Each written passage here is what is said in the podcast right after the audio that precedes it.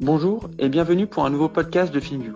FinView échange tous les mois avec des entrepreneurs FinTech et InsurTech afin de discuter de leur parcours, mais également pour mieux connaître les différents défis auxquels ils sont confrontés, que ce soit réglementaire, la gestion de la fraude ou encore l'accès au financement alternatif.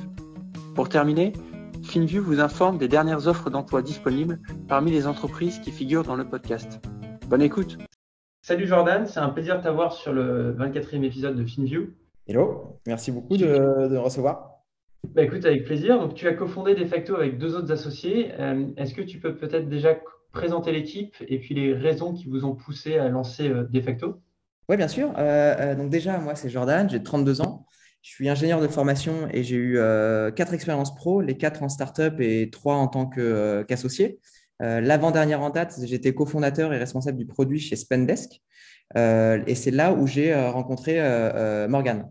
Morgane, qui du coup est notre deuxième associé chez Defacto en charge de tous les sujets, je dirais, bise. Et notre troisième, l'associé technique, s'appelle Marco. en gros, c'est un copain d'école. on a tous les deux étudié un peu en Californie.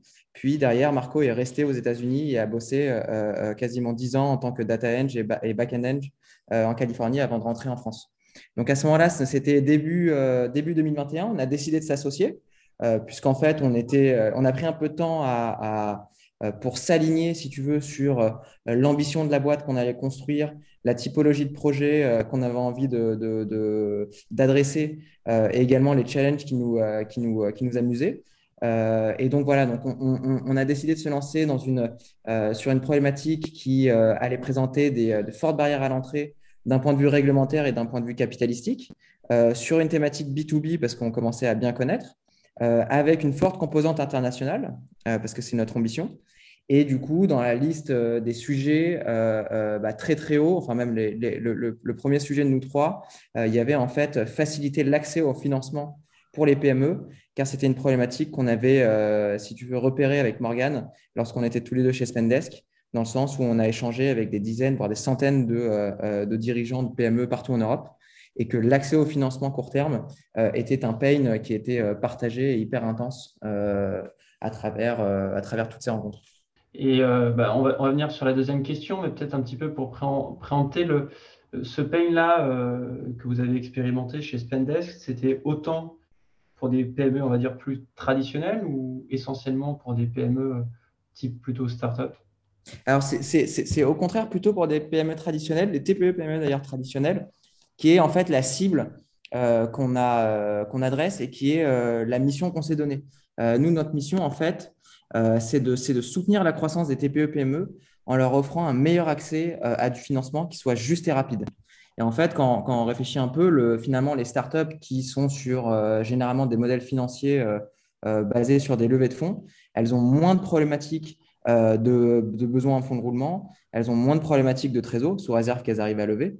Euh, et donc, finalement, c'est euh, ce tissu de euh, TPE, PME plus traditionnels qui, elles, ont des, finalement, ont des modèles financiers plutôt basés sur du crédit et des modèles de croissance plutôt, du coup, comment dire, auto-entretenus qu'on essaye, qu'on essaye d'adresser. OK.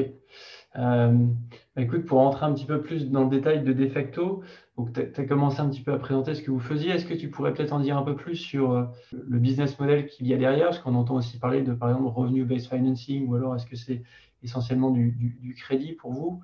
Et puis peut-être nous partager un petit peu euh, quelques métriques, combien vous êtes dans la boîte, les montants prêtés à date, quand est-ce que vous avez vraiment commencé commercialement, tu vois, ce genre de choses? Alors déjà, sur le, problème, en fait, les TPE, PME en Europe aujourd'hui sont prises en étau entre leurs gros clients qui vont les payer à 30, 60, 90 jours et leurs gros fournisseurs euh, qui demandent à être payés tout de suite.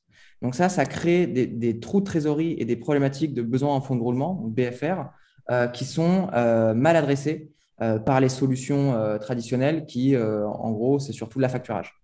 Euh, donc, fort de ce constat, en fait, on s'est dit qu'il y avait une opportunité de pouvoir délivrer du crédit de façon quasi instantanée et plus juste euh, à, cette, euh, à cette cible. La façon dont on le fait, et c'est là notre, la, particularité, c'est qu'on le fait en distribution indirecte quasi exclusivement. donc, ça veut dire qu'en fait, on va voir des plateformes sur lesquelles les PME transactent ou sur lesquels les PME, à partir desquels les PME s'équipent. Donc, par exemple, des marketplaces ou des SaaS ou des fintech, et on leur offre notre API de crédit pour que les PME puissent derrière emprunter plus facilement.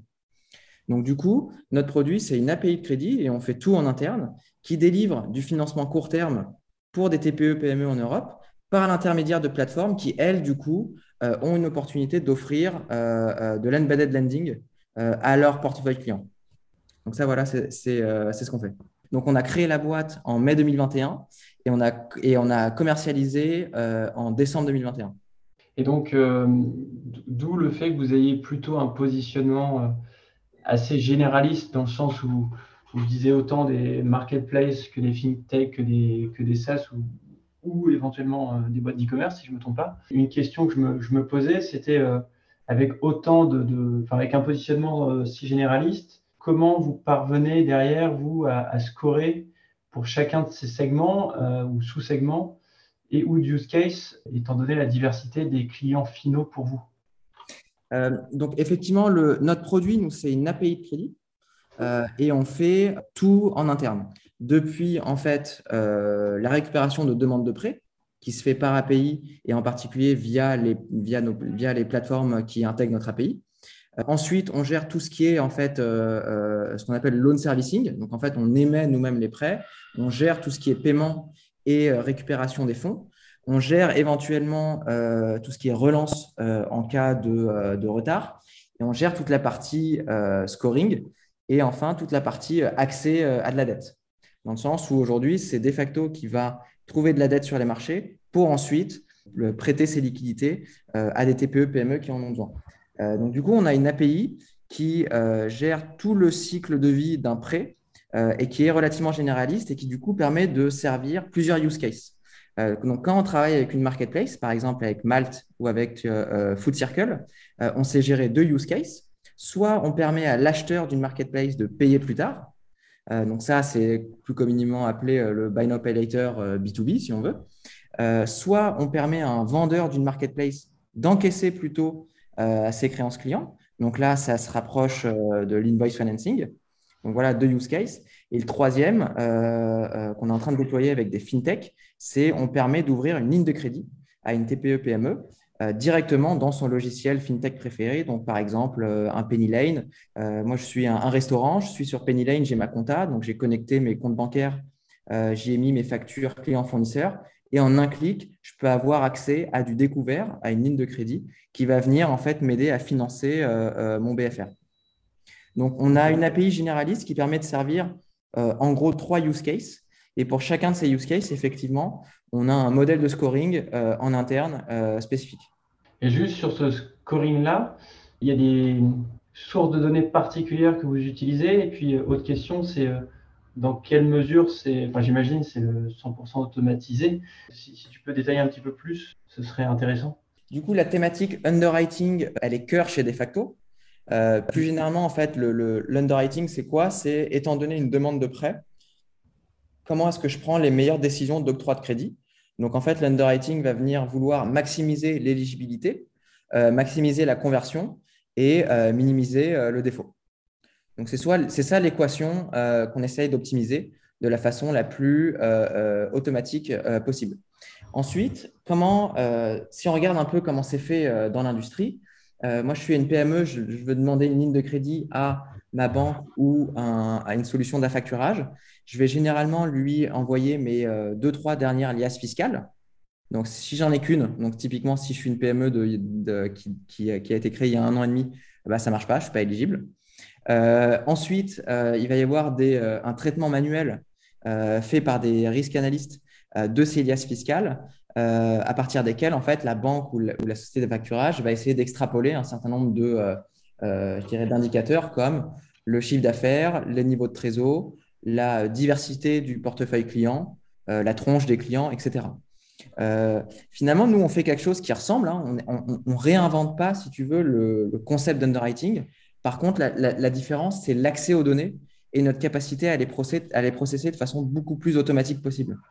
Donc, quand finalement cette même PME nous fait une demande de ligne de crédit, mais via son outil PennyLane, en fait, on a accès à cet instant à l'historique de ses comptes bancaires et à l'historique de chacune de ses factures. Et donc finalement, par rapport aux banques, on a accès à une donnée qui va être beaucoup plus granulaire, beaucoup plus récente, euh, et dont on peut euh, euh, extrapoler et traiter et, calculer des indicateurs de façon automatique. Donc finalement, là où une banque regarde dans le passé des agrégats, nous, on regarde des données granulaires dans le présent. OK, très clair. Et tu as mentionné tout à l'heure l'aspect réglementaire. Est-ce qu'en en, B2B, il y a des contraintes particulières à l'image de ce qui, ce qui, est fait en B2C, par exemple? Tu as besoin d'un statut particulier, tu dois respecter un taux d'usure pour le B2C. Euh, est-ce qu'en B2B, il y a des contraintes spécifiques? Alors, en, France et plus généralement en zone euro, euh, euh, l'octroi de crédit, c'est une activité qui est soumise au monopole bancaire. Donc, en gros, il faut être une banque pour pouvoir prêter, que ce soit à des particuliers ou à des entreprises. Et ensuite, il existe un certain nombre d'exemptions à ce monopole. Par exemple, quand euh, deux entreprises euh, transactent, euh, l'acheteur peut, enfin plutôt le vendeur peut décider d'octroyer de, un délai de 30 jours à son acheteur et finalement il lui fait crédit. Donc ça, c'est une exemption qui du coup est permise, qui permet en fait à un fournisseur d'offrir une sorte de capacité de crédit, de capacité d'endettement à son acheteur. il en existe quelques autres qui permettent en fait à une entreprise comme la nôtre de prêter à d'autres entreprises dans certaines conditions. Euh, ensuite, par ailleurs, concernant les taux, euh, il n'y a pas de taux d'usure en B2B. Euh, en gros, le droit des contrats prévaut sur un éventuel taux d'usure qui pourrait être défini par la réglementation. ça, veut, ça vient essentiellement du fait que les autorités prudentielles et bancaires ont à cœur de protéger le consommateur final qui est juste. Et donc, voilà, le, c'est encadré par un certain nombre de, euh, mesures comme le taux d'usure. Euh, mais en B2B, si tu veux, c'est voilà, plutôt soumis à, de la négociation, à, du contrat. et donc, il y, a pas, y a moins de, y a moins de cadres, je dirais, réglementaires. OK. Pour vous, si je ne me trompe pas, l'un des principaux enjeux pour est de réussir à, lever suffisamment de dettes pour que ça suive avec la croissance euh, derrière. Comment vous avez démarré sur cette partie-là? Et puis surtout, comment vous allez vous structurer euh, dans les mois ou années à venir? Alors sur cette partie, finalement, les, business de lending, il y a, deux modèles. Il y a soit euh, on emprunte de l'argent et on le prête derrière, donc ça c'est prêter sur son bilan, ou soit on est en quelque sorte un intermédiaire, une sorte de courtier. Euh, nous, on a décidé de passer sur euh, la première option.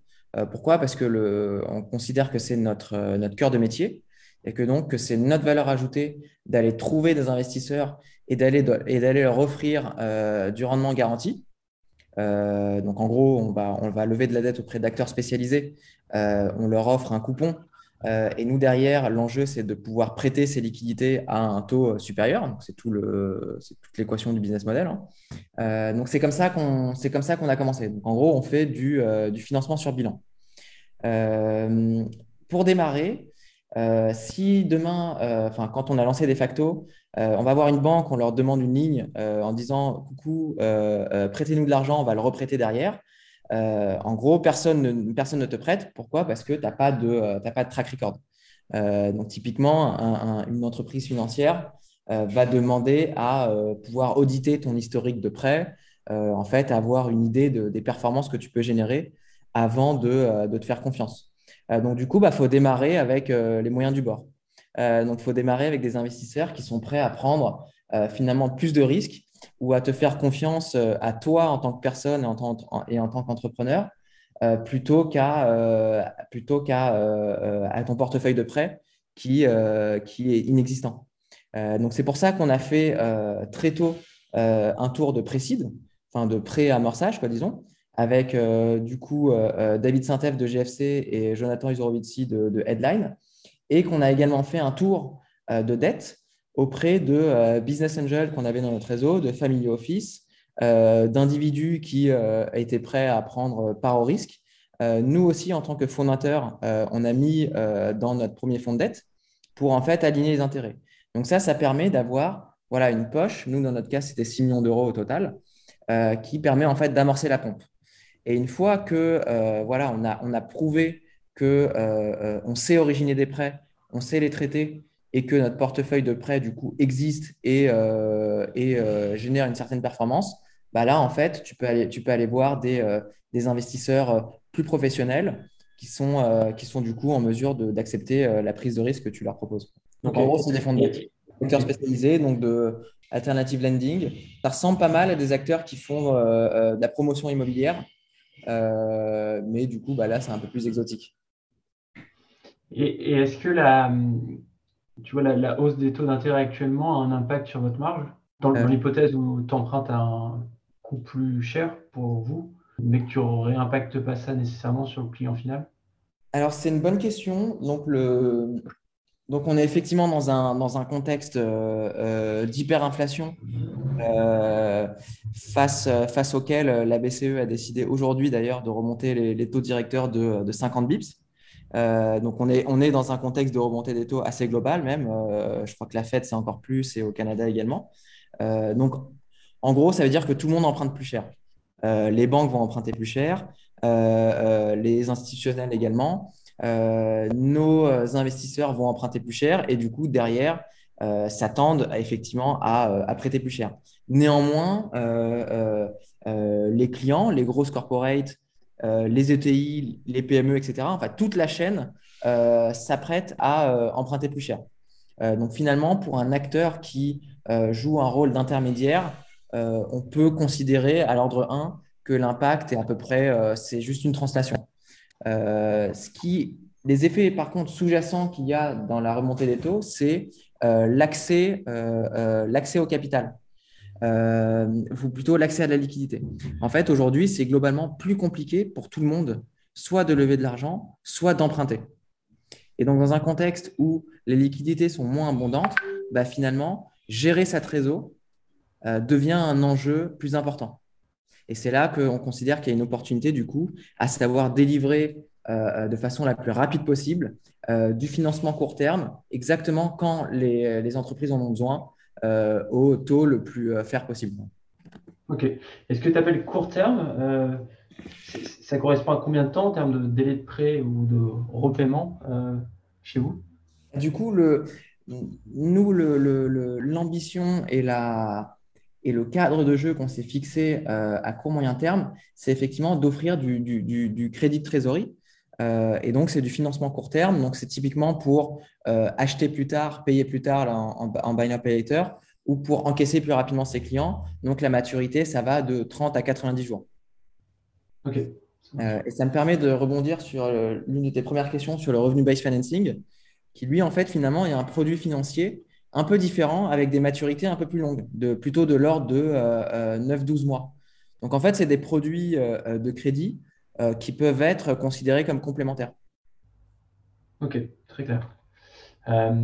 et puis enfin, vous avez réalisé il, y a, quelques, il y a deux, trois mois, si je ne m'abuse, un beau tour de financement avec notamment Northzone qui est rentré au capital. quels sont les, axes de développement sur les deux, trois prochaines années? Du coup, on est super content d'avoir euh, d'avoir réussi à convaincre Northzone euh, pour plusieurs raisons déjà. Euh, donc c'est le le fonds qui a notamment backé Klarna depuis depuis le début. et donc en fait, ils ont une énorme expérience dans l'accompagnement de fintech et dans leur capacité en fait à, à, scaler sur les sujets dette. Donc ça, ça nous, intéresse, ça nous intéressait énormément. deuxièmement, ils ont aussi énormément d'expérience pour aider les fintechs à aller à l'international. Et donc ça, c'est un enjeu euh, qui pour nous est majeur, dans le sens où aujourd'hui, les, marketplaces et les partenaires euh, avec lesquels on s'intègre, avec lesquels on discute, pour eux, la couverture géographique euh, des offres de lending qu'ils peuvent offrir à leurs clients est, est un élément différenciant. Euh, donc, ça veut dire que pour nous, de facto, en tant, que, boîte de lending, euh, le fait de pouvoir s'étendre à l'international et de le faire de façon, euh, je dirais, efficace et agressive, c'est un, élément de différenciation. donc, toutes ces raisons, on a, on a jugé que Northzone, c'était le, meilleur partenaire pour nous aider sur, sur ces sujets. Et donc, en gros, sur les quelques années à venir, nous, notre mission, c'est de, de reconstruire une infrastructure de crédit qui va être capable du coup de délivrer, d'octroyer du crédit court terme à des TPE-PME de façon embedded. Et donc, les enjeux, c'est toujours en fait d'aller se muscler côté dette, donc ne pas être limité par des accès à, la liquidité. Les enjeux, ça va être l'international et troisièmement, la scalabilité de la plateforme.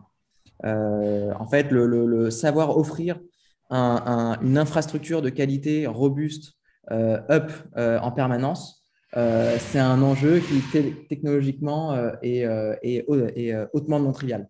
Très clair. Écoute, j'imagine. Et, et, c'est un learning, tu vois, qu'on a, de, qu'on a avec Morgan, notre expérience chez Spendesk. en fait, il y a de plus en plus d'offres sur le marché, de fintech un peu qui ont des offres infrastructures, donc des banking as a service, comme Swan par exemple, qui permet en fait à des SaaS d'offrir du service de paiement, des cartes, des comptes, des choses comme ça, euh, assez rapidement. Euh, et en fait, c'est assez facile aujourd'hui, du coup, de, POC, euh, d'avoir un proof of concept d'un produit financier. Par contre, derrière, de savoir gérer dans la durée la montée en charge, gérer les, tous les edge cases qui peuvent arriver, en fait, c'est là qu'est l'enjeu. et finalement, les, produits fintech, tu manipules l'argent de tes clients, en quelque sorte. Et donc, tu as besoin de construire un niveau de confiance qui est extrêmement haut euh, c'est très long à construire et c'est très facile à perdre. Euh, une transaction qui se perd ou quoi, euh, tu as, perdu la confiance de ton client. Et donc, c'est pour ça que nous, on met un, emphase et un effort particulier à construire la plateforme qui soit la plus robuste possible. parce qu'en fait, l'enjeu, c'est la confiance sur le long terme de tes, de tes clients et de tes partenaires. Très clair. Et puis enfin, pour conclure, j'imagine qu'avec cette levée vient venir quelques recrutements. Donc, est-ce que vous avez des postes qui sont ouverts? Et si oui, dans quel domaine? Je dirais depuis le, début des facto, on a toujours été dans une stratégie de recrutement euh, assez lean, où en fait, euh, euh, on cherche à, rester une petite équipe le plus longtemps possible pour plusieurs raisons. premièrement, on pense qu'on peut faire énormément de choses et que c'est hyper efficace de travailler avec assez peu d'individus, mais des experts, des passionnés. et deuxièmement, ce n'est pas notre kiff. Euh, avec, euh, avec mes associés, euh, de construire des, des armées, de scaler, etc., sur des sujets plus HR, people et tout. donc, du coup, notre ambition, c'est de construire tu vois, une équipe assez, assez resserrée, mais de gens experts et passionnés qui, ont, qui vont avoir envie de, qui vont chercher, si tu veux, une aventure dans laquelle il y a un rôle d'individuel contributeur, certains, et dans lequel, en fait, il y a un rôle euh, dans lequel il peut avoir un impact euh, euh, énorme puisqu'on est peu nombreux. Et donc, aujourd'hui, on est 15. donc, en gros, on a recruté une personne par mois. Et c'est un rythme qui permet, en fait, de, comment dire, de, de, produire de plus en plus et en même temps de euh, euh, d'avoir de, bonnes routines de, euh, de boulot, d'avoir d'asseoir un peu la culture et les, valeurs de la boîte un peu en permanence, ça, ça, permet de pas créer trop de chocs. donc en gros, d'ici la fin de l'année, on vise à être 20-22 personnes. Et donc là, on a quelques, on cherche des personnes en, en tech, en data science, ML et côté biz. Merci beaucoup pour ton temps, Jordan. C'était super cool de, bah, de catch-up sur, sur Defacto, euh, puisqu'on s'était parlé euh, à votre tour de financement initial.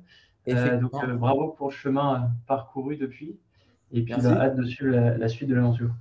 Avec grand plaisir. Merci, William.